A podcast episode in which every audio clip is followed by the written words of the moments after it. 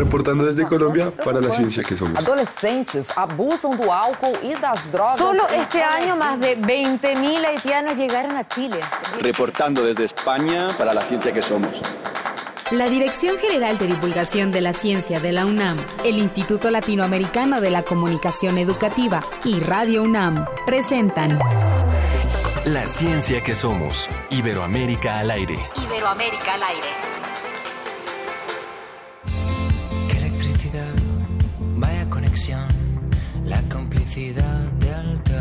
No hace falta hablar, solo mirarnos. El mundo gira a tu alrededor. Y en la eternidad de tu respiración, tu sonrisa elástica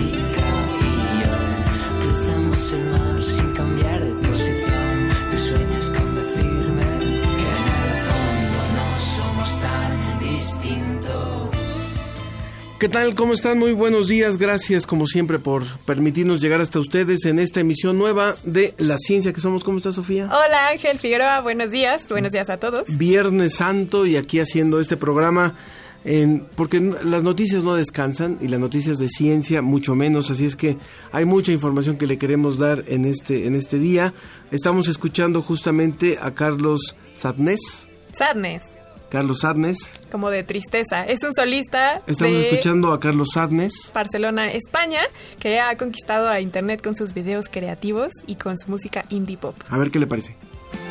Y vienen a vernos de otros países, han visto en la prensa que es algo increíble, que hayamos desafiado la ciencia haciendo real un amor imposible. Algunos se van aplaudiendo, otros dicen que han perdido el tiempo, pero todos al llegar a casa acaban diciendo, en el fondo no somos tan distintos. Cuesta hasta distinguirnos. Pero el viento me ha dicho que no lo dejemos escapar.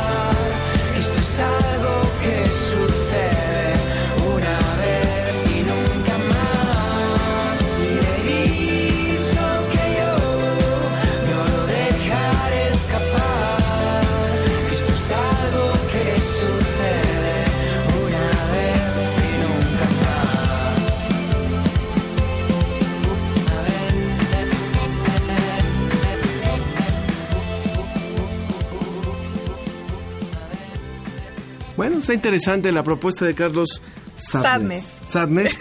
y, y bueno, vamos a platicarle al público de qué vamos a hablar en este viernes, viernes 30 de marzo.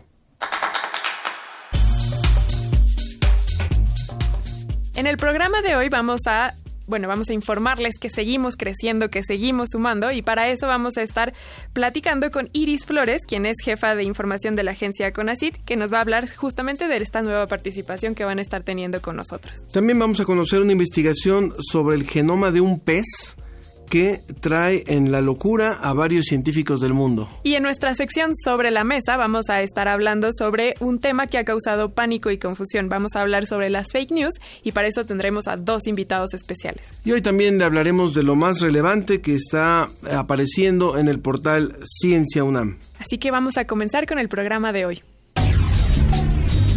Entrevista. Entrevista. Ya tenemos en la línea telefónica a Iris Flores, quien es jefa de información de la agencia informativa CONACIT.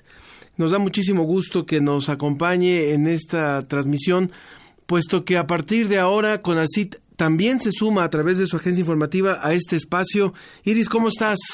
Hola Ángel, hola Sofía, muy bien, gracias. Nos da muchísimo gusto saludarte y bueno, presen- presentarle al público primero qué es la agencia CONACIT para que nos digas de qué, de qué vamos a estar hablando constantemente con ustedes.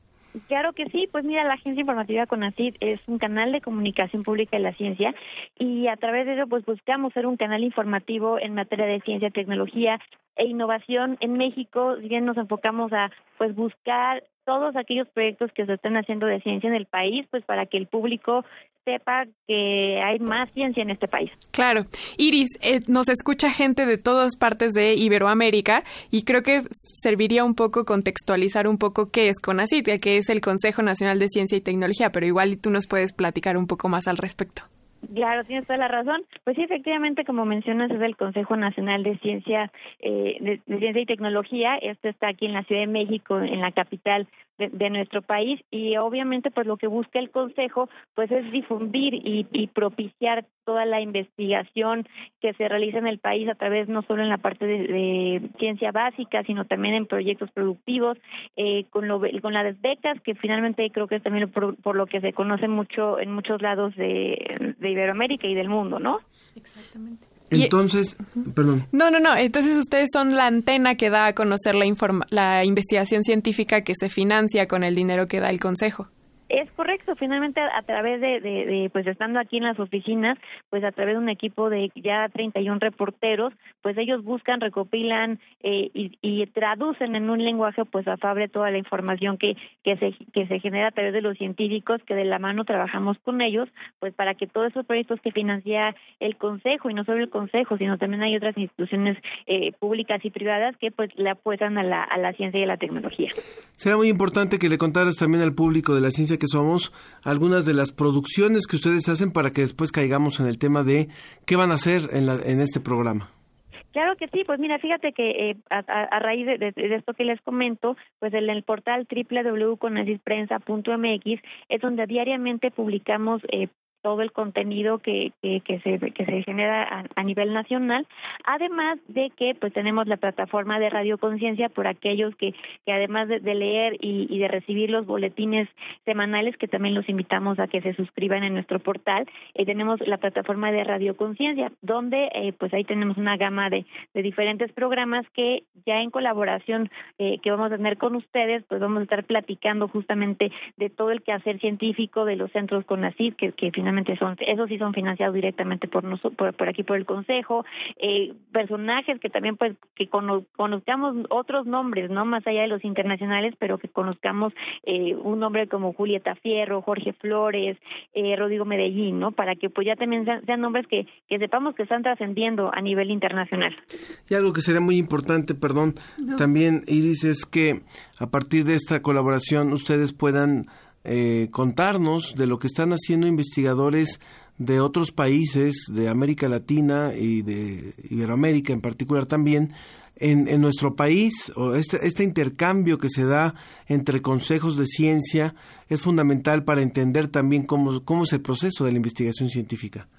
Es correcto. Eh, por ejemplo, tenemos el caso de poquito de, Chile, nos hablaron del Consejo, pues justamente pues para conocer cómo estábamos eh, vinculando estas colaboraciones. Como bien mencionas, hay miembros en el Sistema Nacional de Investigadores que son extranjeros, pero si bien pues su investigación radica en nuestro país, está siendo financiada porque pues forma parte de todo este sistema de investigadores, ¿no?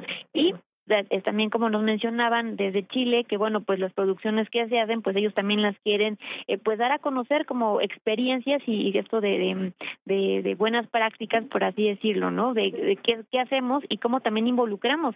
Cabe resaltar que el sistema nacional de investigadores es un ejemplo eh, fundamental porque creo que somos el único país que pues tiene un, un sistema y aglutina tanto investigador que pues no solo son, eh, que son en diferentes áreas no claro que además yo, déjenme decirles, he tenido la oportunidad de trabajar de cerca con la agencia informativa CONACIT y bueno, más adelante en nuestra mesa de discusión hablaremos sobre fake news, pero una de las cosas de las que hablaremos es de la responsabilidad que tenemos como comunicadores de la ciencia y de puedo decirles de primera mano que las personas que trabajan en la agencia, además de que algunos tienen formación científica, tienen una responsabilidad muy importante porque son el enlace directo entre las personas que financian los proyectos de investigación y las personas que los hacen. Entonces es, es un gran puente que hay, el que hay entre una parte y la otra, pero además el trabajo que ustedes desempeñan está realizado con mucho profesionalismo. No, para contrario, Sofía, pues gracias. Y como lo mencionas, hemos colaborado muchísimo y fíjate que algo que también hemos hemos contagiado esta pasión y este querer por informar a la gente, ¿no? Creo que también es una parte que, que hemos estado pues conociendo porque México y las encuestas revelan pues que no hay mucho conocimiento, sin embargo hoy día a través de nuestras redes sociales que nos pueden buscar como Ciencia MX, pues nos damos cuenta de esta interacción que hay, ¿no? De conocer, eso por la parte del público y por la parte con los investigadores, eh, al principio nos costó un poco de trabajo, sin embargo hoy día hacemos mancuerna con los con los investigadores pues para que la información esté perfectamente bien revisada, eh, que el lenguaje técnico esté bien empleado, que no empleemos una palabra incorrecta que pueda alentar a alguien y evidentemente pues notificar de algo que es falso, ¿no?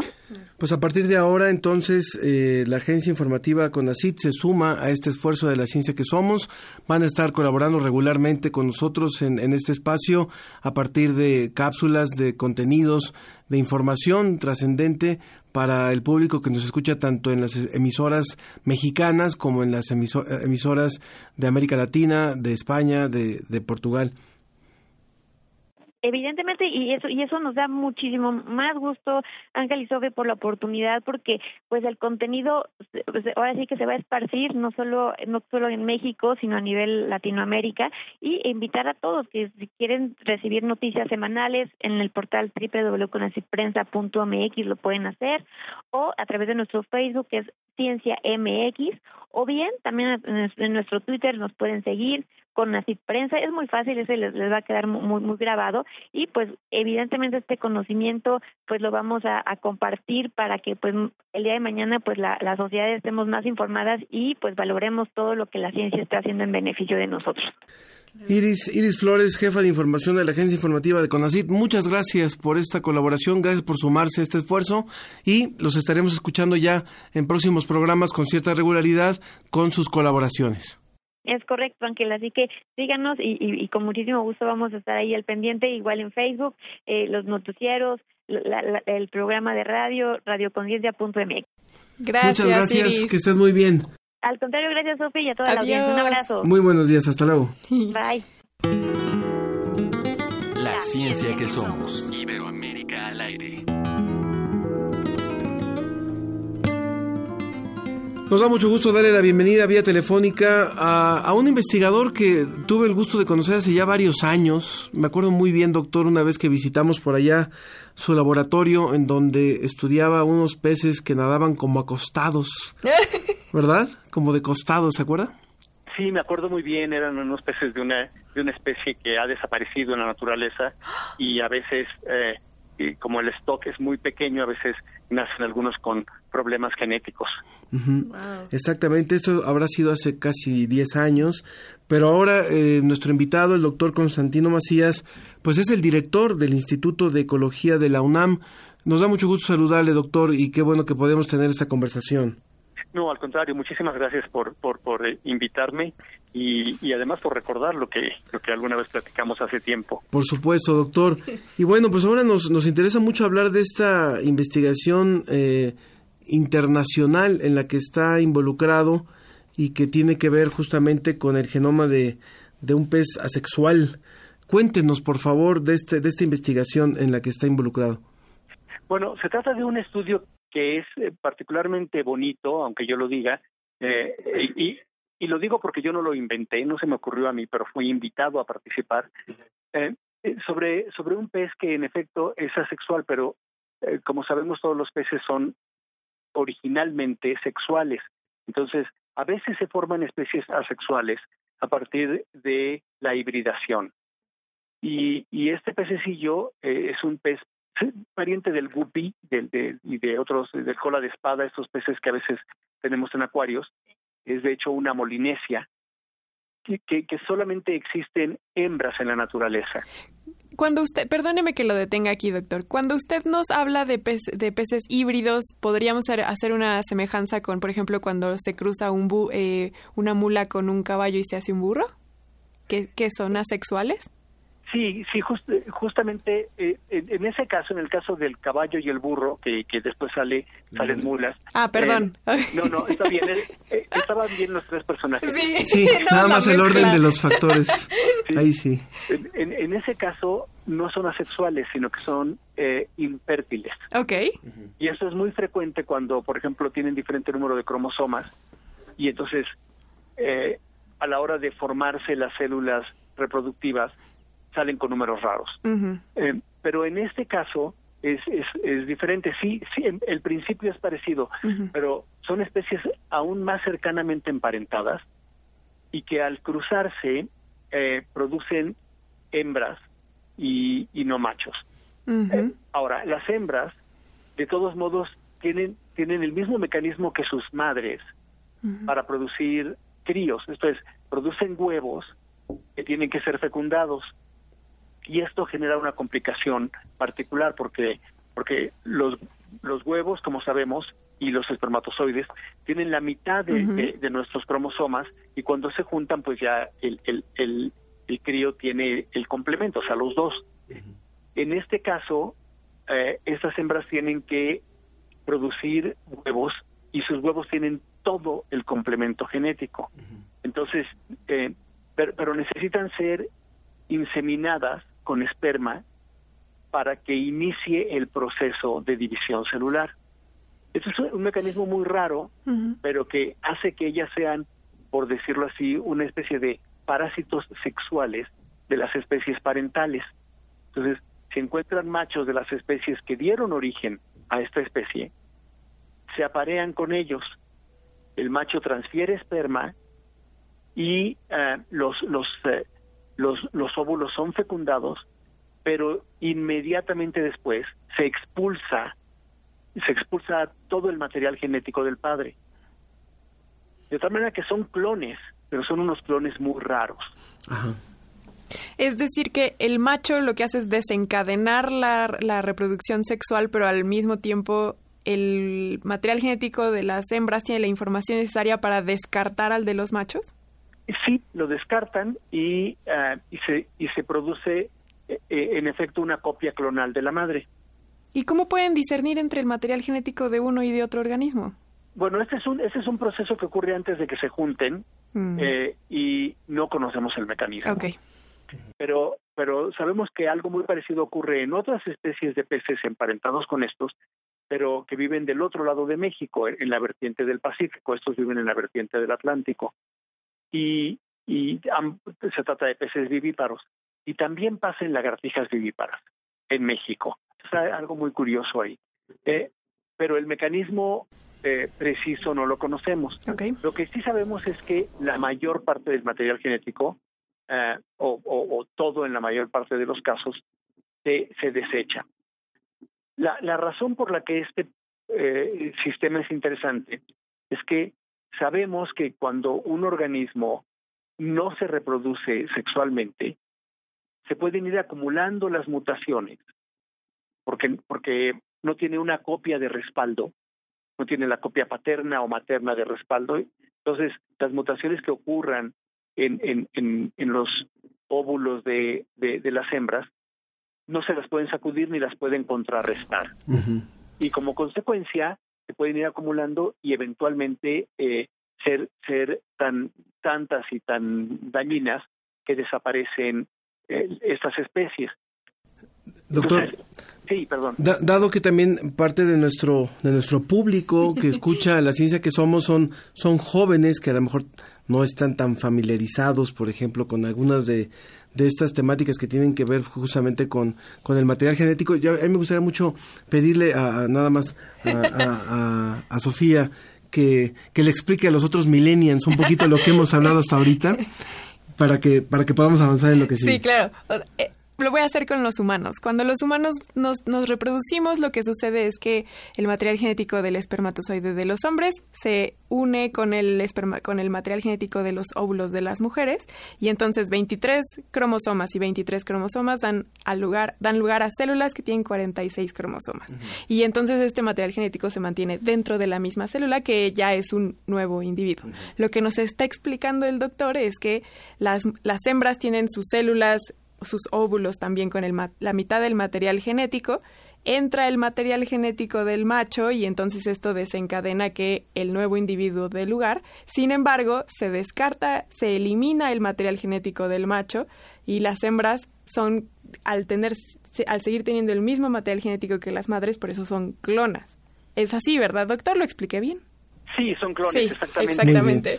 Ahora, algo que sería muy importante, doctor, sería eh, ¿por qué la trascendencia de esta colaboración con investigadores de México, España, China, Francia, Taiwán? O sea, ¿por qué, por qué han habido tan, ha habido tal interés en, en estos países, e incluso Estados Unidos, en, en trabajar en esta misma investigación? Bueno, ocurre que, que la, la supervivencia de especies asexuales, sobre todo especies de vertebrados asexuales, es, es, es, una, eh, presenta un acertijo porque normalmente se va perdiendo variabilidad genética y la variabilidad genética es la herramienta que nos permite superar retos novedosos en el ambiente. Por ejemplo, las bacterias están todo el tiempo mutando y encontrando nuevas maneras, las que son patógenas, de, de abrir, nuestro, de, de darle la vuelta a nuestros sistemas inmunes. Mantener diversidad genética nos permite ir un paso adelante de la diversidad genética de, las, de los patógenos. Si no tenemos forma de mantener la diversidad genética, estamos condenados a desaparecer. Pero estas especies de, de, de, pez mantienen diversidad genética. Son muy diversos los diferentes linajes de estos clones y, y no parecen tener en, en, en ningún sentido una desventaja con respecto a las especies sexuales. Claro, porque cuando hablamos de clonas decimos que tienen el mismo material genético que sus ancestros, que sus, que sus padres inmediatos y ellos sucesivamente hacia atrás. Y entonces si llega algún patógeno, por ejemplo, no tienen esta capacidad genética al menos para combatir esta, esta nueva infección. A diferencia de los organismos como nosotros que nos reproducimos con material eh, de forma sexual, pues la audiencia puede notar que los hijos son distintos a los padres porque en realidad ya son una mezcla de ambos padres. Pero al ser clonas no hay esta distinción, son idénticos, no hay una estrategia nueva. Entonces, ¿cómo es posible que puedan no ser diferenciados de los que sí se reproducen de manera sexual en el que estos peces? E, exactamente, esa es la pregunta. Y otra parte de la pregunta que también es muy importante es que si una hembra, como digamos nosotros, eh, una hembra de nuestra especie, tiene que producir, en promedio va a producir eh, un hijo por cada hija. Entonces, la mitad de su esfuerzo se va en producir machos y la mitad en producir hembras. Y eso es un costo porque las hembras siempre produce, tienen más probabilidad de aparearse. En, en, en las, eh, esas molinesias eh, partenogenéticas, las hembras solo por el mismo esfuerzo producen más copias de sus genes, porque no mezclan su genoma con el de nadie. Entonces, una, una mujer que tiene un crío, como justamente lo acabas de explicar, eh, pasa nada más la mitad de sus genes en ese crío. Para pasar todo, todos sus genes, tiene que tener dos críos. Mientras que una, una molinesia de esta especie, en cada crío pasa todos sus genes. O sea, es más eficiente la reproducción. digamos que este, esta especie de, este, este pez que ustedes están estudiando es, eh, es el pez de Disneylandia para las hembras donde, la influencia genética de los machos simplemente no existe y nada más se les ocupa para, para poder reproducirse y después van para afuera toda la, toda la información que venga de los machos, ¿no? Bueno, y ese es el punto. Eh, si, si va para afuera toda la información que viene de los machos, ¿cómo es que se mantiene la diversidad genética? Claro. O incluso aumenta. Eh, en, en, laboratorio habían encontrado que, que un gen, y esto fue de, estos accidentes fortuitos. En uno de los laboratorios involucrados en este trabajo, que tenían estos peces y los criaban regularmente, encontraron que de pronto cierto marcador de color, o sea, una marca que, que hace manchitas, aparecía en, en, en, los linajes de estas hembras y era una marca que, que venía de uno de los, de los, eh, venía del macho, ¿sí? Entonces, ¿cómo es, si están deshaciéndose del material genético, cómo es que ocasionalmente puede quedar a algo de los genes del macho y cómo se incorporan al genoma. Entonces, esa, esa era la pregunta central. ¿Cómo es que a veces se le da la vuelta al sistema y qué consecuencias tiene? Claro, consecuencias ecológicas, evolutivas. Debo decir que este estudio suena verdaderamente apasionante por la información que contiene, pero sobre todo por las preguntas que arroja la nueva información, la curiosidad. A mí me da muchísima curiosidad saber más de este pescado. Eh, doctor Constantino Macías, director del Instituto de Ecología de la UNAM, le agradecemos mucho que nos venga a contar tan apasionadamente sobre esta investigación. No, es un placer, desde luego. A mí me gusta mucho hablar, hablar de, lo que hago. Muchísimas gracias. Esperemos pronto tenerlo también por acá, por la, por la cabina, para que podamos seguir conversando sobre esta y muchas investigaciones que se están haciendo en el instituto que está ahora bajo su cargo. Sí, pues muchísimas gracias realmente a ustedes por permitirme llegar a, al público en general y, y este y, y, claro desde luego estoy a sus órdenes Ángel Sofía gracias. estoy a sus órdenes para para cuando cuando quieran eh, eh, esperemos que podamos arreglar nuestros horarios, pero yo estoy, como dicen, más puesto que un calcetín. Claro que sí, doctor, claro que sí. Si hay público que quiere tener más información sobre esto, los resultados de esta investigación se publicaron en Nature, Ecology and Evolution recientemente, así es que ahí puede encontrar todo el artículo científico sobre esta, esta investigación. Gracias, doctor Constantino. Gracias, gracias a ustedes. Muy bien, vamos a un poco de música, seguimos escuchando a Carlos Sadness, esto es Halebop y continuamos en la ciencia que somos. No se vaya.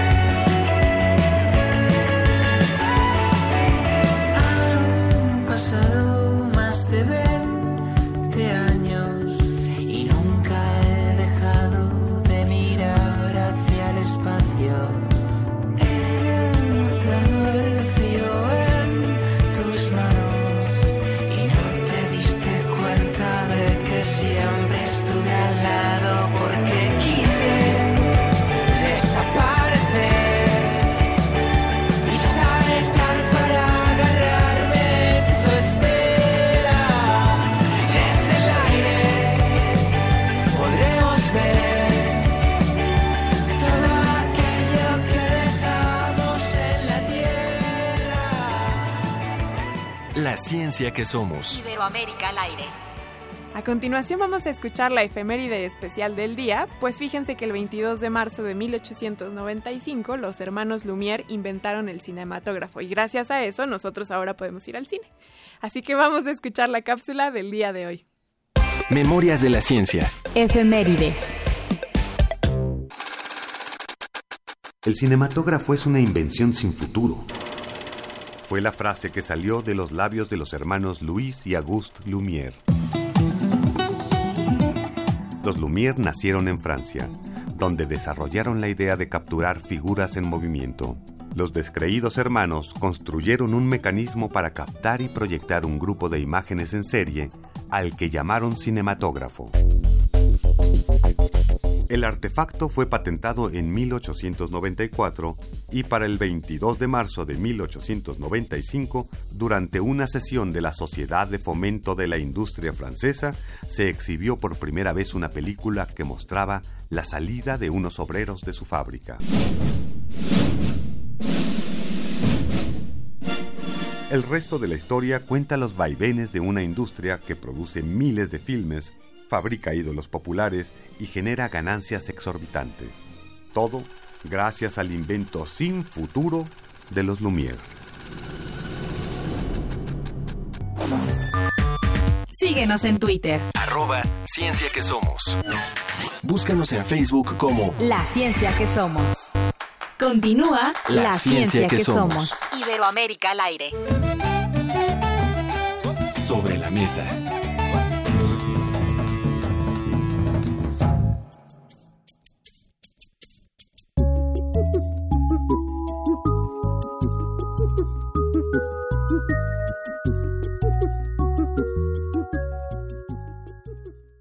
Estamos de regreso en La Ciencia que Somos y vamos a comenzar con nuestra sección sobre la mesa. Tenemos aquí con nosotros en el estudio a Martín Bonfil, quien es divulgador de la ciencia y académico de la Dirección General de Divulgación de la Ciencia de la UNAM. Muchas gracias, Martín. Encantado de estar con ustedes. Gracias. Y también vía telefónica tenemos a Mauricio José Schwartz, quien es periodista científico, divulgador y escritor mexicano que está desde España. ¿Cómo estás, Mauricio? Muy bien, muchas gracias. Un saludo a su público. Muy buenas tardes para ti también. Bueno, pues el, tema de las fake news, la verdad es que nos interesaba desde hace mucho tiempo. El público de la ciencia que somos lo ha, lo ha referido y quisiéramos, desde el punto de vista de ustedes, y queremos que esta mesa sea muy, muy ligera, no, no hay no hay mantel en esta mesa, es decir, estamos realmente en una sobremesa, pero lo que queremos es poder hablar con mucha libertad, nos podemos interrumpir, no, no hay problema, porque creo que es un tema bastante apasionante y creo que la, eh, la ciencia no ha estado fuera de las fake news. Primera intervención, por favor, Mauricio. Ah, a ver, la, ciencia en sí, dentro de la comunicación interna de la ciencia, no tiene este problema, pero al exterior sí. Al exterior sí, y un ejemplo creo que clarísimo es el de la, de la negación de la, del calentamiento global antropogénico, por ejemplo, o los movimientos antivacunas que lo que hacen es distorsionar o falsear el conocimiento científico como si lo cogiera Trump y lo, lo agarrara Trump y lo retorciera todo eh, y, presentan una una realidad científica falsa al público con la intención de manipularlo, ¿no? Claro, o sea, podríamos decir, Martín, que es conocimiento no basado en evidencia y podríamos llegar a caer en pseudociencia. No, definitivamente es pseudociencia. El problema es que se esparce viralmente todas estas ideas, lo que ya mencionó Mauricio, eh, de los antivacunas, pero también los que creen en la Tierra plana, también los negacionistas del SIDA.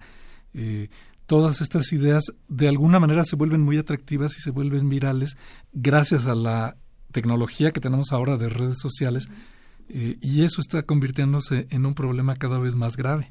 De hecho, la semana pasada se publicó un estudio que demostró que las noticias falsas se, eh, eh, se distribuyen con más facilidad que las noticias que sí están basadas en evidencia, ¿verdad, Mauricio?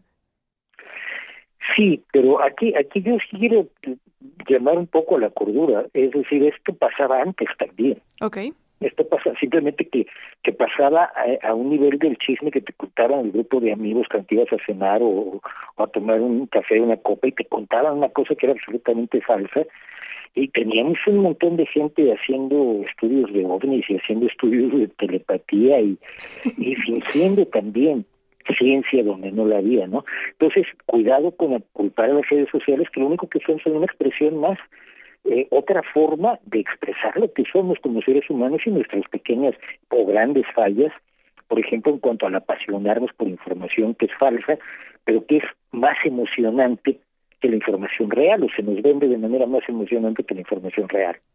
A mí me gustaría preguntarles a, ambos, a ver, eh, sabemos que en materia de ciencia hay muchas personas, el ciudadano común y corriente, que no se siente muchas veces capaz de opinar sobre ciencia.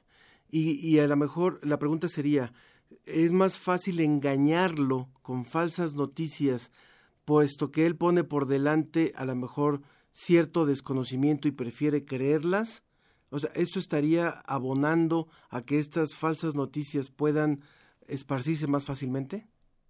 Mira, yo, yo pensaría, eh, de acuerdo con lo que dice Mauricio también, eh, en parte es que se están eh, circulando mucho más ampliamente estas noticias, en parte es que eh, casi siempre son más atractivas, más sencillas de entender que la ciencia, que tiene cierta complejidad inherente.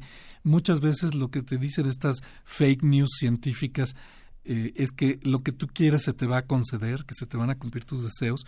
y también depende de muchas cosas circunstanciales como por ejemplo, cuando hay un ambiente de resentimiento contra las autoridades eh, eh, o, cosas de ese tipo, tienden a difundirse ciertas ideas que parecen ir en contra de las autoridades sanitarias, de la autoridad científica.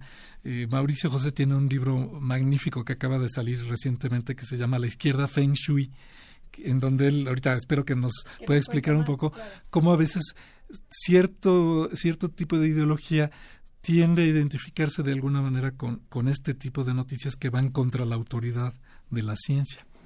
Eh, Mauricio, cuéntanos. No, hay, hay otra cosa ahí que es, importante. Las pseudociencias o la, o la anticiencia te, le dicen a la gente que le están haciendo partícipe de un conocimiento reservado, un conocimiento secreto, un conocimiento que solo está al alcance de algunos y que además siempre se presenta como si estuviera perseguido, ¿no? El video que, que Bill Gates no quiere que veas, el video que la CIA no quiere que veas, pero esto lo, ponen a, la vulgaridad de la ciencia que la puede aprender cualquiera. Si tú quieres aprender física no necesitas ir a un lugar especial donde haya conocimientos secretos, sino que metes a la universidad y te, te inscribes en la carrera de física. Entonces esta idea de que el que se, el que cree en las, en las explicaciones científicas pertenece a una élite que sabe más que los demás, que se pone por encima de nosotros, que somos los borregos, que nos creemos lo que dice la medicina, la ciencia, la física, que es un, es un componente psicológico importante para muchas personas que complementa el problema de la desinformación. Yo creo que el problema básico se encuentra en, la educación. Eh, le enseñamos a los niños física, pero no les enseñamos por qué estamos seguros de que de que la gravedad funciona como funciona, no, no les enseñamos el método por el cual podemos cotejar que el conocimiento científico es certero, a diferencia de otras formas de aparente conocimiento. Es decir, lo que ustedes dicen es que el problema no es en qué tipo de información se difunde, sino más bien cómo la difundimos. Yo diría que también tiene que ver, con, como dice Mauricio, con la psicología de, de, las masas, en este caso, ¿no? De la gente que tendemos a, a, a, sentirnos atraídos por este tipo de teorías de conspiración. No todos, pero mucha gente sí. Y habría que estudiar eso. Por supuesto, abordarlo desde el lado de la educación básica, pero también ya se están haciendo estudios, porque este que mencionabas eh, revela que las noticias falsas eh, pueden difundirse más que las que están basadas en, en evidencia pero no sabemos por qué ni sabemos cómo combatirlo. Lo que ya sabemos a través de otros estudios es que si tú le explicas a la gente y le das la evidencia y le das los argumentos lógicos, no basta para cambiar eh, sus creencias erróneas. ¿Y entonces qué, qué, qué, qué? qué? ¿A dónde vamos? ¿Qué se necesita hacer para que la gente, porque también uno también como tú decías Ángel, ah, nosotros no es nuestra obligación a veces conocer todo, ¿no? Y a veces también el, proceso de construcción del conocimiento científico está basado en, no creerse todo, sino en hacerse preguntas y siempre estarse cuestionando. Pero también nosotros no podemos estar allá al lado de los científicos sabiendo perfectamente cuál es esa frontera del conocimiento y estarnos haciendo preguntas y a veces también es para nosotros complicado discernir entre lo que sí podría estar basado en evidencia y no. Entonces, ¿cómo, ¿cuál es el papel de nosotros como audiencia? Mauricio. A ver, la cuestión es que no solo el papel de, nosotros como audiencia, sino el papel de nosotros como sociedad. Uno es la educación, dos es la divulgación, es decir, eh, Tú puedes no saber las ecuaciones de, Einstein, pero puedes entender cómo funciona la relatividad y por qué es importante y por qué la utiliza tu GPS, aunque tú no sepas relatividad la estás usando. Tu GPS no funcionaría si no se aplicaran las ecuaciones de Einstein, porque el, tiempo al que van los satélites del GPS es distinto de tu tiempo por lo que nos enseñó Einstein. Entonces, por un lado la educación, por otro lado la educación y por otro lado la responsabilidad de los medios de comunicación de asesorarse correctamente. O sea, hoy con la muerte de Hawking yo leía un medio español diciendo ha muerto el creador de la teoría del Big Bang y tú decías, pues no, es que no se puede ser tan ignorante ni empeñándose. O sea, esto es realmente ponerse a, duro para, para meter la pata hasta el logro de la oreja. Entonces yo creo que todos los elementos de la sociedad ahí confluyen, los medios de comunicación, la necesidad de la educación, la necesidad de la divulgación y la necesidad de enseñar a la gente que se puede emocionar con la ciencia, que la ciencia es tan emocionante como la magia y además tiene la ventaja de que funciona. Una pregunta sería, eh, en, en, países que tienen una cultura científica más desarrollada, más trabajada, que hay más información, que hay más educación, ¿funcionan de la misma manera este tipo de noticias? Mira, yo te no podría existe decir... en tales países. En casi todos los países, ¿verdad, Mauricio? No existe, es que no existe tales países. Es un problema de educación, divulgación y medios de comunicación absolutamente enloquecidos que tenemos en casi todos los países, no importa si son ricos, pobres, del norte, del sur, europeos o africanos. Es un problema general de una idea que, está presente en toda la humanidad en este momento. Entonces yo no, yo no, no voy no voy mucho a esto de que no, que nos, como somos el tercer mundo pobrecitos, no, no, esto pasa, pasa en Inglaterra y pasa en Alemania y pasa en España y pasa en Estados Unidos, por favor, ¿de qué manera? Tenemos una cantidad de terraplanistas ahora en Estados Unidos alucinante. Que es como lo más absurdo, ¿no? O sea, yo puedo entender que alguien crea que las vacunas de alguna manera podrían ser peligrosas, que no lo son, pero que crean que la Tierra es plana revela que hay algo grave, ¿no? Y, y lo que se está viendo es que eh, quizá está aumentando esta, esta tendencia a creer estas tonterías, eh, en parte pues por la facilidad con la, con la que se difunden, y yo creo que vamos a tener que adaptar nuestros sistemas de educación, nuestros eh, medios de comunicación masiva, para equilibrar un poquito eso y, y- y que no vayamos a caer en una especie de nueva edad media, ¿no? Claro, y nosotros ya concretamente, eh, Mauricio, tú ahorita mencionabas tres puntos que es, con los que podemos eh, pelear por lo pronto estas fake news y una de ellas era la, la divulgación. Nosotros como divulgadores, ¿cuál es nuestra responsabilidad o qué podemos hacer para combatirlas? Pues eh, ser mejores divulgadores cada día. Divulgar es fundamentalmente explicar de una manera accesible aquello que es complejo y de una manera emocionante de una manera agradable. Y, y no, pero no solo al público en general, voy a algo mucho más relevante. Los, yo en, en, en España estoy en una, en una organización que está tratando de llevar la ciencia al Parlamento, el Parlamento de España. Los políticos que tenemos no saben nada de ciencia, pero toman decisiones gravísimas sobre cuestiones fundamentales sobre las que deberían en las que deberían basarse en el conocimiento científico. Y lo que tenemos son, digo que yo no tengo nada en contra de los, de los licenciados en Derecho, de aplausos, pero, pero un licenciado en Derecho que sepa algo de ciencia me parece mejor que uno que no sabe nada de ciencia. Y tenemos un problema en todo el mundo de políticos que no están debidamente asesorados, que no están debidamente informados y que los divulgadores llegan a ellos más difícilmente que luego a los, a los chavos de 12 años que se emocionan con su programa, probablemente, ¿no? Martín, ¿tú qué consideras? Yo diría que hay que hacer todo lo que podamos, ¿no? Eh, digo, por eso eh, aquí en la UNAM tenemos una Dirección General de Divulgación de la Ciencia, por eso hay espacios radiofónicos como este. Somos muy pocos los divulgadores científicos, sobre todo en los países latinoamericanos. Eh, tenemos que ser más, tenemos que seguir formando gente. Ya hay una en México una nueva eh, red mexicana de periodistas de ciencia que está tratando de, profesionalizar un poquito ese trabajo en los medios, pero se ve que nos falta mucho. Entonces, eh, pues es lo mismo que toda la labor de, de difusión de la cultura, pues tratar de hacer todo lo que uno pueda y hasta donde alcancen las fuerzas, ¿no? Y sobre todo también, eh, en función también de lo que decía Mauricio, hay un trabajo que hacer en distintos segmentos de la población, con eh, los tomadores de decisiones, con quienes llevan las riendas a nivel administrativo, a nivel legislativo, con los empresarios, con quienes son los empresarios de los medios de comunicación, con la educación, con los maestros, con los padres de familia, con los jóvenes. O sea, creo que en todos los niveles tendríamos que estar trabajando a la par una serie de, de, herramientas de información, de, de, difusión, de divulgación, que, que, se acerquen mucho más al ciudadano de los diferentes segmentos, ¿no? Con las estrellas de cine y televisión, a lo mejor podrían que, a veces, que a veces se convierten en senadoras o en diputadas, ¿no? Por ejemplo. ¿no? Además. Bueno, ahora, eh, desde la educación, creo que ahí Mauricio también tocaba un punto fundamental.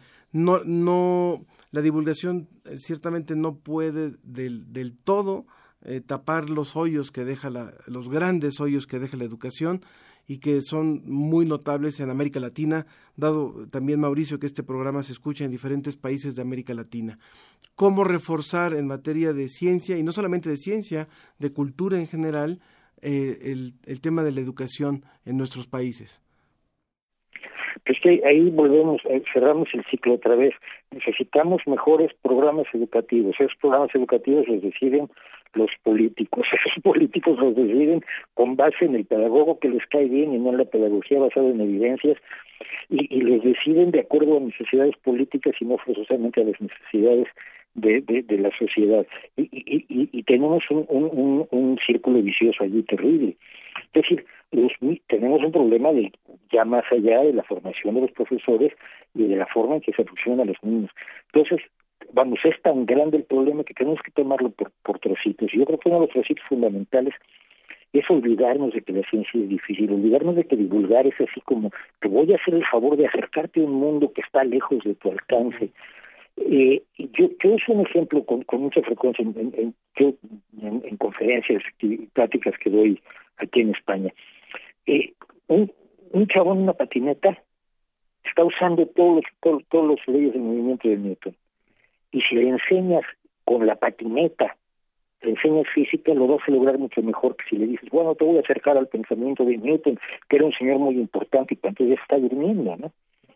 hacerlo emocionante, hacerlo atractivo, hacerlo tan humano como es la ciencia, es la, la, primera forma de comunicarla. Creo que tenemos muchos comunicadores de ciencia muy pedantes en todo el mundo, en todo el mundo, ¿no? Necesitamos gente más, más de la tierra, más, más de barrio, más como, como Neil deGrasse Tyson, por poner un caso, ¿no? El que, el que, condujo la serie Cosmos, la, nueva serie Cosmos.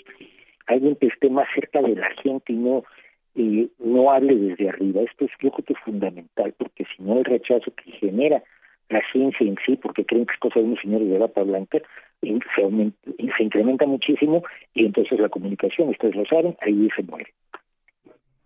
Pues eh, son oportunidades que hay, ¿no? Digo, ahorita ya hay programas, por ejemplo, que hacen eso que dice Mauricio, que te enseñan los videos de gente cayéndose y luego la física que hay detrás. Eh, la, la reciente muerte de Stephen Hawking nos mostró algo que no sabíamos, o por lo menos que yo no me había, dado cuenta, la increíble popularidad que puede haber tenido un científico. Es increíble que todo el mundo se puso a hablar de Stephen Hawking. Yo no pensé que fuera tan famoso, entonces a lo mejor podemos aprovechar esas oportunidades mediáticas, digamos, para meter más temas de ciencia, buscar la manera ¿no? de, de hacer relevante y atractiva la ciencia eh, según el momento que está pasando, el momento político o los Óscares o lo que sea, relacionar la ciencia con todos esos temas cotidianos, llevarla a las revistas de chismes, a las revistas de espectáculos, a las revistas de deportes, eh, a los programas de televisión de cualquier tema. Y, como dice Mauricio, sacarla de, del ámbito de, de la ciencia misma, ¿no? Y que llegue a la calle. Mm. Y ganarle también espacios a otros otras estructuras de pensamiento que le han quitado ese espacio a la ciencia, ¿no? O sea, por ejemplo, la astrología, que siempre abres una revista y ahí, ahí está el horóscopo, por ejemplo, se me ocurre. Ahora, hemos estado hablando de la responsabilidad que tienen los educadores y los divulgadores, que es acercar o generar estos espacios para que la gente pueda acceder a ellos. Pero la responsabilidad también de los ciudadanos, eh, bueno, ellos son responsables también de acercarse al conocimiento. Entonces, ellos cómo pueden acceder a ese conocimiento o cuál es el papel que juegan ellos en esto, que es qué será cerrar redes sociales y eh, obtener información de otro lado que pueda ser validada o cuál es el, la responsabilidad de ellos. Mauricio. La responsabilidad no existe porque cada quien asume la que quiere. Lo que sí puedo decir es que nunca en la historia de la humanidad habían tenido los seres humanos comunes y corrientes tan accesible toda la información que quieran. Toda la información, sea por YouTube, hay excelentes canales de divulgación, hay muchísima basura, pero hay excelentes canales de divulgación, este, libros gratis, en fin, o sea, si la imprenta democratizó y cambió el mundo, radicalmente el mundo la imprenta cuando la gente tuvo que pudo leer porque ahora había libros que podían leer y podían enterarse cosas que antes el señor Conde y el señor Rey no querían que se supieran. Lo que lo que puede hacer internet y lo que está haciendo internet es mucho mucho más importante y mucho más profundo. Lo que tenemos que hacer es a la gente enseñarle cómo usar esa herramienta. El hecho de que a los niños no se les enseñe a buscar en Google a mí me parece absurdo por eso lo aprendes en tu casa lo aprendes con tus amiguitos en vez de que te enseñen cómo se utilizan las herramientas de búsqueda de Google para que no te metan un gol con información, con, fake news, ¿no? pero el, la, la, gente lo que tiene es, si primero que nada se le tiene que generar el deseo, el interés por, por informarse y luego enseñarle cómo acceder a la información, porque ahí está toda, absolutamente toda. Aprovechando que estamos conversando con nuestros dos invitados del día de hoy, Mauricio José Schwartz, periodista, científico, divulgador y escritor mexicano que radica actualmente en España, y con Martín Bonfil, quien es divulgador de la ciencia y académico de la Dirección General de Divulgación de la Ciencia, para ir cerrando más o menos este, este tema, y, yo retomo parte de lo que nos decías, Mauricio, eh, sobre cuál ha sido como el papel de, de la divulgación en varios países que ha, que ha tenido mucho más esta visión de yo te voy a comunicar lo que tú debes de saber o lo que tú eh, lo que a ti te convendría saber pasando por encima de lo que a ti como ciudadano te está interesando cada día, te angustia, te motiva, te hace que te, que te despiertes o que no te despiertes o te, o te, te, te orienta hacia tu toma de decisiones. ¿Cómo poder tener una mejor conversación, una mejor, un mejor diálogo entre la ciencia y el ciudadano a partir de entender lo que le mueve al ciudadano? Pues eh, yo creo que por de mil formas. Mira, yo por ejemplo en, un tipo de divulgación que hago soy tremendamente brusco y, y, bravo. Es un estilo que no le recomiendo a todo el mundo. A mí me sirve para llegar a ciertas personas. Yo creo que lo que necesitamos son muchos divulgadores que hagan las cosas de manera muy distinta, que cada uno va encontrando su público. Esa es una de las ventajas de Internet que ya no necesitamos los públicos masivos, puedes llegar a públicos pequeños, Internet es el mundo de los públicos pequeños y cada quien encontrar su público, pero necesitamos generar muchos divulgadores que vengan de la ciencia y que vengan de la, de la, de la, de la literatura y que vengan de, la, de las humanidades que vengan de, de la inquietud por la música. Yo creo que es un problema aquí de número, porque eventualmente los medios se darán cuenta de que puede ser negocio. ¿Qué tal que hacemos un programa de divulgación bonito? que alguna vez lo hice, yo, yo, yo en Televisa, en los años 90 tuve, Televisa Radio, tuve un programa de divulgación científica que teníamos un millón de personas oyéndonos y que hoy me escribe gente diciendo, oye, es que yo me acuerdo del programa y yo fíjate que empecé a interesarme por la biología molecular por eso.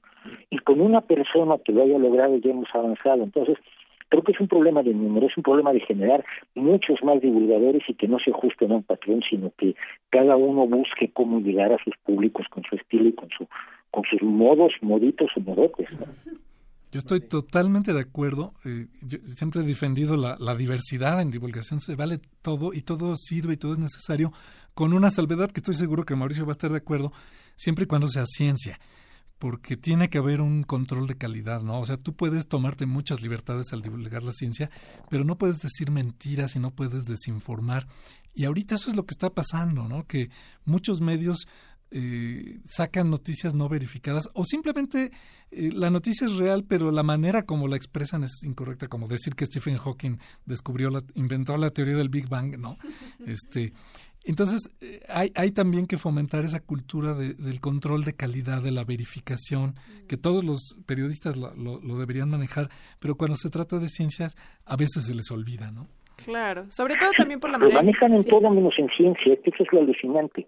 En todo en todo el periodista va y, confirma la nota y no te da el, no te da el resultado de un partido de fútbol si no lo confirmó primero porque como un periodista llama algún resultado de fútbol lo ahorcan.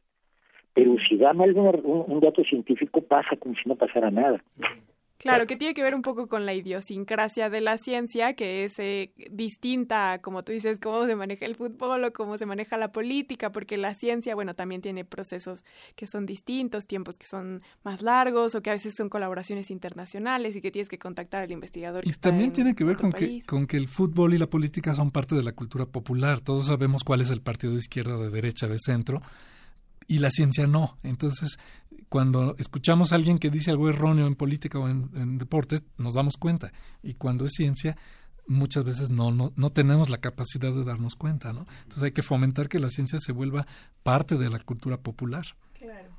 ¿Y cómo, cómo lograr eso? Pues, como estamos diciendo, a través de, la divulgación, de la educación, de, fomentar la cultura científica, eh, por los canales que podamos, de todas las maneras que podamos. Eh, y bueno, pues es un poquito una lucha utópica, pero que se tiene que dar. Y pensaría también que en gran medida, eh, si, si partimos también de algo que, que se hablaba en esta mesa, es el que el fomentar el pensamiento crítico a partir de que, de que el ciudadano común que, que a lo mejor no se va a especializar en una área de, en un área de la ciencia, pero sí se puede sí, sí puede tener herramientas para preguntarse y para no creerse a ciegas lo que escucha o lo que lee o lo que ve, sino que tiene realmente herramientas para, para cuestionar desde el punto crítico, creo que vamos a ir avanzando en la generación de este conocimiento, ¿no, Mauricio? Sí, y, voy a sí, voy a la idea de que se puede popularizar con mucha facilidad. La gente sabe cosas muy complicadas. La gente se sabe las reglas del béisbol. Hay algo más infernal que las reglas del béisbol. Pero la gente se sabe, y no solo se sabe las reglas del béisbol, sino sabe las reglas de campo, porque en cada campo hay, hay algunas reglas que cambian. Es endemoniado y la gente lo puede aprender. Conducir un automóvil y, y, y, respetar las, señales de tráfico y conocer qué dice cada uno de los diales y de las agujitas que ven en el tablero de control del automóvil es complicadísimo y la gente lo puede hacer. Les juro que la, mucha parte de la ciencia es tan mucho más fácil que las reglas del béisbol. Tenemos que asumirlo así, tenemos que enseñarlo así pero lo que tenemos que agregarle es la emoción y la utilidad. Oye, tú sabes por qué, pues, si usas anteojos, ¿sabes por qué, qué le debes a Newton tú cuando empezó a estudiar óptica? Acercar la experiencia de la gente a la ciencia que parece lejana. Oye, ¿qué sabes tú de mecánica cuántica? Nada. Tienes un, un smartphone, sí, estás usando mecánica cuántica, a lo mejor te interesaría saber cómo funciona pues ese chisme que usas para mandarte WhatsApps cachondos, ¿no? Claro, tenemos algunos comentarios de la audiencia. Eh, Diana Quiroz nos pregunta qué tanto son cómplices los medios, como por ejemplo en el caso de la pseudociencia. Mucho, muchísimo. muchísimo porque además el, muchas veces el medio, sobre todo cuando no tiene no, no asume una responsabilidad social, va a lo que vende y francamente es mucho más fácil vender yo te cubro el cáncer con, con limón a vender, oye, mira, el cáncer es una serie de enfermedades muy complejas que a veces se curan y a veces no, y hay probabilidades, y esto es un lío. Y además vas a pasar incomodidades para que te curen. Suena mucho más bonito eso de te curo con limón, y claro, los medios a veces venden lo que, lo que les resulta más conveniente. Pero es una total responsabilidad, yo diría, están eh, siendo irresponsables, no están haciendo su tarea los medios cuando no verifican y difunden ese tipo de ideas. Carlos González pregunta, eh, ¿cómo identifico una fake news y qué tanto en México caemos en comunicar esto, las fake news? Martín. ¿Cómo identificarlas? Bueno, eh, normalmente necesitaría uno tener idealmente un, un, poquito de cultura científica para que te suene raro, para que se te prenda una alarma, para que digas, a ver cómo que hay algo que cura todas las enfermedades, cómo que puedo tener energía gratis. Eh, eso debería sonarnos raro y entonces buscar un poquito, verificar, ver si hay periódicos serios que lo están difundiendo, preguntarle a nuestros amigos en Facebook, Facebook oigan, ¿les suena raro esto? Antes de empezar a, a creérnoslo eh, o peor ir a comprar el producto milagro, ¿no? Eh, eh, se llama pensamiento crítico, pero es un hábito que se tiene que adquirir y que nos falta mucho. Hay dos reglas que son muy sencillas para eso. La primera es, si suena demasiado bueno para ser cierto, seguro es demasiado bueno para ser cierto. Y, y dos, no existe gratis. No existe En el universo no hay nada gratis, todo tiene un costo, todo tiene un riesgo, todo tiene, todo beneficio tiene un riesgo, todo efecto tiene un efecto secundario indeseable. La, la palabra gratis no existe. Si nos hacemos a la idea de esas dos cosas, eh, ya tenemos la base del pensamiento crítico, ¿no? Si suena demasiado bueno para ser cierto, mire, es que todo el mundo está escondiendo que esta es la verdadera curación del cáncer, si no lo supo Steve Jobs porque era tonto. Eh, si suena demasiado bueno para ser cierto, lo es, y gratis no existe, siempre hay algo. Y sobre todo cuando la gente te ofrece algo gratis, acuérdate que siempre te está vendiendo algo o te lo está cobrando por otro lado, ¿no? Entonces, esos, son dos principios buenos para el pensamiento crítico. Pues tenemos que ir cerrando nuestra conversación. Ha sido un gusto poder platicar con Mauricio José Schwartz y con Martín Molfil. Un comentario final, por favor, Mauricio. La ciencia es asunto que todos vivimos en ella, estamos rodeados de ciencia y tecnología, conozcamos por qué se mueve el mundo a nuestro alrededor, que no nos puede sobrar. Nunca nos va a estorbar saber un poco más, porque además saber, eso es cierto, es un viejo dicho, no ocupa el lugar, ¿no? Muy bien. Muchas gracias, Mauricio José Schwartz, periodista científico y escritor mexicano que está ya en España. Martín. Pues yo diría, como decía Carl Sagan, ¿no? El, divulgador científico ya está cumpliendo con su labor si logra despertar la llama del asombro, porque ese es el primer paso.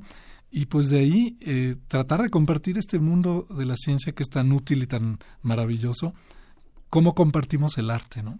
Mm. O sea, no es que necesariamente sirva para algo el arte, pero lo compartimos. Bueno, la ciencia, además de ser tan asombrosa y disfrutable como el arte, sí sirve para algo.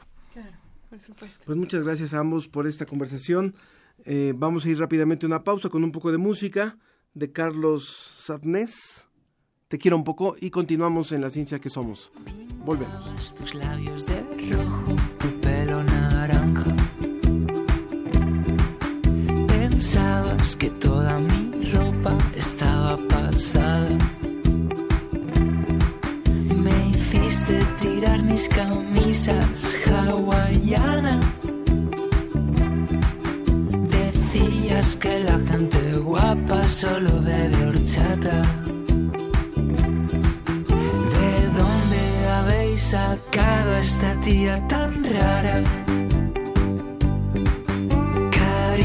No sé si te odio, no sé si me encantas.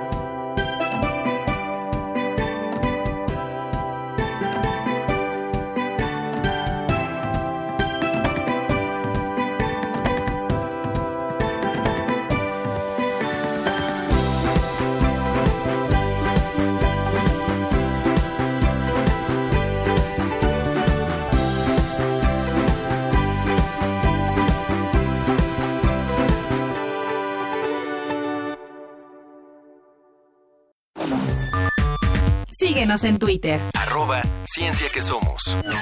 Búscanos en Facebook como La Ciencia que Somos. La, Ciencia, que, somos. Iberoamérica al aire.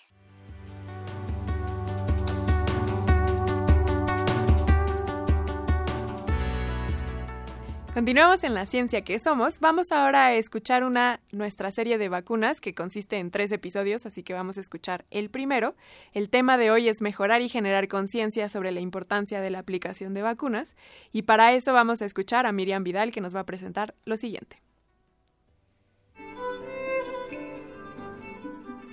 Desde el primer experimento de vacunación realizado por Edward Jenner en el siglo XVIII a la fecha, las vacunas han probado ser una excelente herramienta de prevención y control de enfermedades. Sin embargo, aún existen muchos retos por delante en cuanto al acceso a ellas, su administración y la educación de la población y médicos para crear conciencia. Por ello, el Instituto de Vacunas Sabin en Washington lleva ya seis años formando año con año a periodistas, médicos e investigadores de la región del continente americano para mejorar la comunicación y el enlace entre científicos y la población y generar conciencia sobre la importancia de la aplicación de vacunas. La directora del Instituto de Vacunas Saving, Ana Carballo, comenta.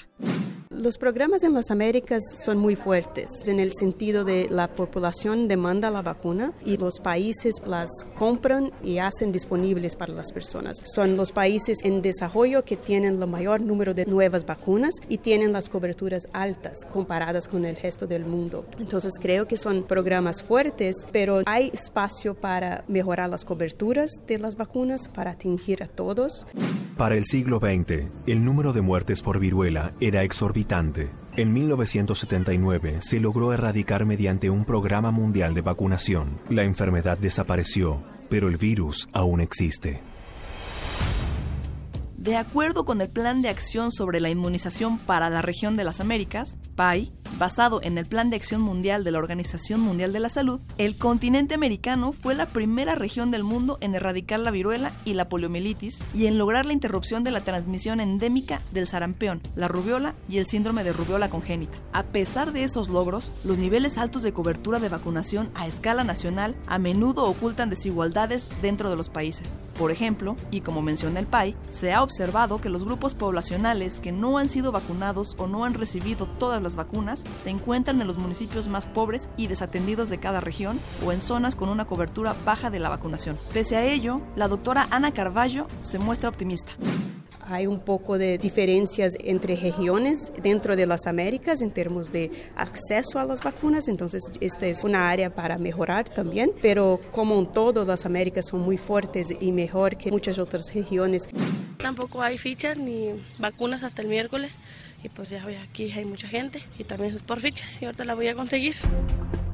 También se ha observado una disminución de la cobertura de la vacunación como consecuencia de que algunos grupos poblacionales no desean ser vacunados o son renuentes a recibir las vacunas, además de una desconfianza en los programas de inmunización. La doctora Ana Carballo concluye es ahora la hora clave para poder empezar un trabajo de información a la población, porque ainda no estamos viendo efecto mucho fuerte, porque las otras regiones que no hicieron nada, vemos hoy que sí, que hay un, un gran problema con aceptación y cobertura de vacunas. La misión del Plan de Acción Mundial sobre Vacunas es que para el 2020 y en adelante todo el mundo pueda beneficiarse plenamente de la inmunización sin importar dónde hayan nacido, quiénes sean o dónde vivan. Esto solo se logrará si los países asumen un papel más activo en su búsqueda por alcanzar la cobertura universal de salud. En ese terreno, el continente americano lleva grandes avances. Reportó para la ciencia que somos Miriam Vidal. La, ciencia, que, somos. Iberoamérica al aire.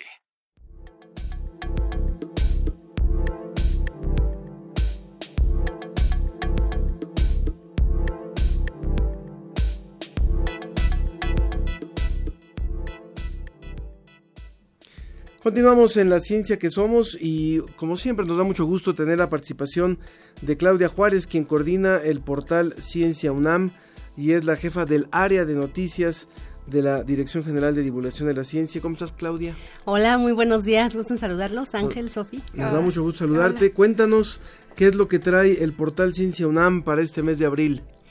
Pues en lo más reciente en Ciencia UNAM, pues les platico. Tenemos un artículo sobre arqueología subacuática, el desafío de encontrar un navío hundido.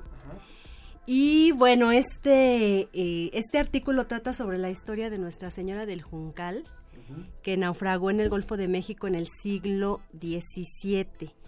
Y pues aquí lo interesante de esta investigación que relata este artículo, pues es que investigadores del, del INA, del Instituto Nacional de Antropología e Historia, y de la UNAM y de otras instituciones, pues están participando para ubicar eh, a este navío de Nuestra Señora del Juncal porque pues tiene gran valor histórico, eh, es un tesoro material, ¿no? Y aparte el ubicarlo ayudaría a reconstruir parte de la historia del México colonial, ¿no? A través de estos estudios. Pero entonces ellos saben que existe este naufragio, lo están buscando. Exacto, se han basado en documentos históricos, en archivos del pasado, en crónicas, para saber pues la historia de este navío perdido y pues bueno, lo que ellos han, han detectado es que este navío pues se perdió en una zona del Golfo de México y han realizado algunas campañas de investigación a través de los buques de la UNAM, del buque Justo Sierra, para, eh, digamos, introducir instrumentos y buscar algunas señales de donde hubiera metal o algunos materiales eh, que pudieran ayudar a,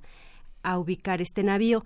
También un investigador del Instituto de Ciencias del Mar y, Limnología de la UNAM, él realizó un modelo matemático para determinar las corrientes, los vientos y el clima que pudo haber eh, ocurrido o que estaban, cómo estaban las condiciones marinas en la época en el que se hundió este navío y así ha logrado con todos estos trabajos pues ubicar una zona del Golfo de México cerca de la sonda de Campeche en donde podría estar este navío de gran valor histórico. A la fecha ahorita solo han explorado el 1% de esta región donde lo, lo están ubicando, pero bueno, es un proyecto multidisciplinario donde pues están colaborando ahí diferentes investigadores y también lo importante, bueno, que la arqueología subacuática pues es una disciplina eh, poco conocida, pero pues por ejemplo para México, que es un país con gran historia o incluso, bueno, para ubicar pues patrimonio histórico, pues la arqueología subacuática es fundamental también, ¿no? Entonces, eso es lo que, lo que tenemos en, en Ciencia UNAM de lo más reciente y también en nuestros blogs, en los blogs que tenemos en Ciencia UNAM, tenemos el blog Paradigma 21, este blog, bueno, lo que trata pues es de compartir el asombro que producen los procesos y resultados de la actividad científica y lo que pretende pues es hacernos recordar que tenemos un gran cerebro y también nuestra mente que nos ha permitido avances y algunos eh, hallazgos también excepcionales, pero también algunos que tienen implicaciones éticas. En este artículo que se llama eh, Frankenstein, la singularidad y el fin de la humanidad, bueno, Verónica Guerrero nos comenta cómo este concepto de Frankenstein, ¿no? Células de Frankenstein, experimento frankensteiniano, etcétera, pues se ha utilizado para pues denominar productos o procesos artificiales que derivan de la ciencia y la tecnología, pero que se les considera monstruosos, ¿no? Y esto se relaciona mucho con la historia de Frankenstein, de Mary Shelley. Y pues eh, aquí lo que nos narra en este artículo, pues que en realidad sí hay ciertos eh, temores o algunas posturas en cuanto a, los alcances de estas tecnologías, ¿no? Por ejemplo, aquí la autora nos cita un artículo de John Cohen en donde se hace referencia a un ensayo que apareció en 2014, en una publicación de la Asociación Americana de Clínica y Climatología, y en ello se plantean este dilema, ¿no? De las cuestiones eh, relacionadas con estos productos Frankenstein como la oveja, la clonación, ¿no? Que es uno de ellos, la cuestión de los transgénicos, por ejemplo, ¿no? Los trasplantes de órganos de animales a humanos, este, como que todas estos, estas cuestiones son las que pues están como en reflexión, ¿no? Y pues también ella nos plantea la cuestión de la inteligencia artificial, ¿no? Cómo esta área que surgió como para mejorar y perfeccionar pues las actividades intelectuales humanas, diseño de máquinas y todas estas tecnologías, pues realmente podrían llegar en algún momento a superar la capacidad cognitiva de los humanos, ¿no? Que a, lo mejor nos parece que puede ser ciencia ficción, pero la verdad es que algunos trabajos científicos serios sí lo plantean como una posibilidad, ¿no? Entonces estos desarrollos, estos avances, pues son impresionantes, nos dan cuenta como de las grandes capacidades que se han alcanzado, pero también los dilemas éticos que encierran. Entonces los invito a leer este artículo la, en nuestro blog Paradigma 21. Muy bien, pues Claudia, recuérdanos por favor la página de Ciencia UNAM. Sí, ese es www.ciencia.unam.mx y pues ya saben que si buscan información de ciencia la pueden encontrar en nuestro portal. Muchas gracias. Hay que recordarles, muchas gracias a ti, Claudia, hay que recordarle al público que este es un espacio, eh, Ciencia UNAM es un portal de divulgación, es un portal donde el público que tiene pocos, medianos o muchos conocimientos de ciencia va a encontrar información, no es un portal especializado de, con términos muy técnicos, sino realmente es un espacio muy accesible de consulta para jóvenes, para adultos, para niños, o sea, hay, hay para todos y realmente es un espacio muy amigable donde se puede navegar. Y sería interesante que el público que, que nos esté escuchando y que visite a partir de ahora el portal nos diga su opinión, mm. porque siempre estos espacios son importantes hacerlos en conjunto, ¿no? Construirlos juntos. ¿no? Exactamente, nos interesa mucho la opinión del público y pues los invitamos pues a consultar Ciencia UNAM. Claro que sí. Muy bien, muchas gracias Claudia. Muchas gracias. Y de esta forma terminamos, de esta forma terminamos la ciencia que somos de este de este viernes. Quiero agradecer, por supuesto, a todos los que queremos agradecer a todos los que hicieron posible este programa, por favor. Claro, en la producción estuvo con nosotros Susana Trejo y Janet Silva. En la musicalización y redes sociales, María José Ramírez. Asistente de producción, Edwin Ramos. En la operación técnica, Arturo González. Y en la producción general estuvo con nosotros Claudia Ogesto. Que esté muy bien, que tenga un excelente viernes, Viernes Santo, y que tenga un excelente fin de semana también relajadito, sin pensar en el trabajo. A los que descansan la próxima semana por ser Pascua también, También. que tengan una excelente, una excelente semana, pero el viernes próximo tenemos aquí un gran compromiso. Muchas gracias a todos y buen fin. Hasta muy buen luego. fin de semana. Me hasta los límites de la imaginación y aún no sé si hay algo de cierto o eres de ciencia ficción.